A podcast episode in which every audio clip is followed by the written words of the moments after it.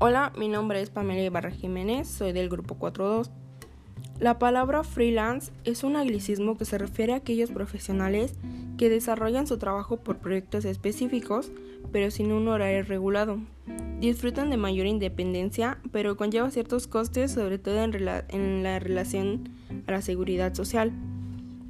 Uno de los inconvenientes del trabajo fijo es que puede evolucionar en virtud de las decisiones de la empresa el trabajador puede quedar relegado a las actividades que no le interesan. Ahora puedes trabajar por cuenta ajena y a la vez hacer algunos trabajos como freelance o trabajador autónomo.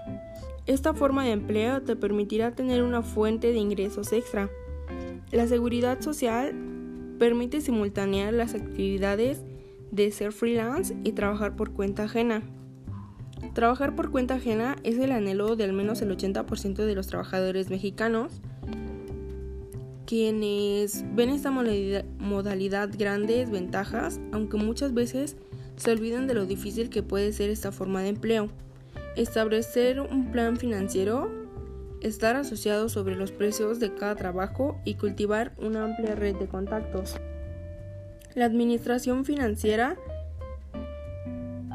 facilita la libertad de los trabajadores a la hora de simultanear actividades y aceptar diferentes retos laborales.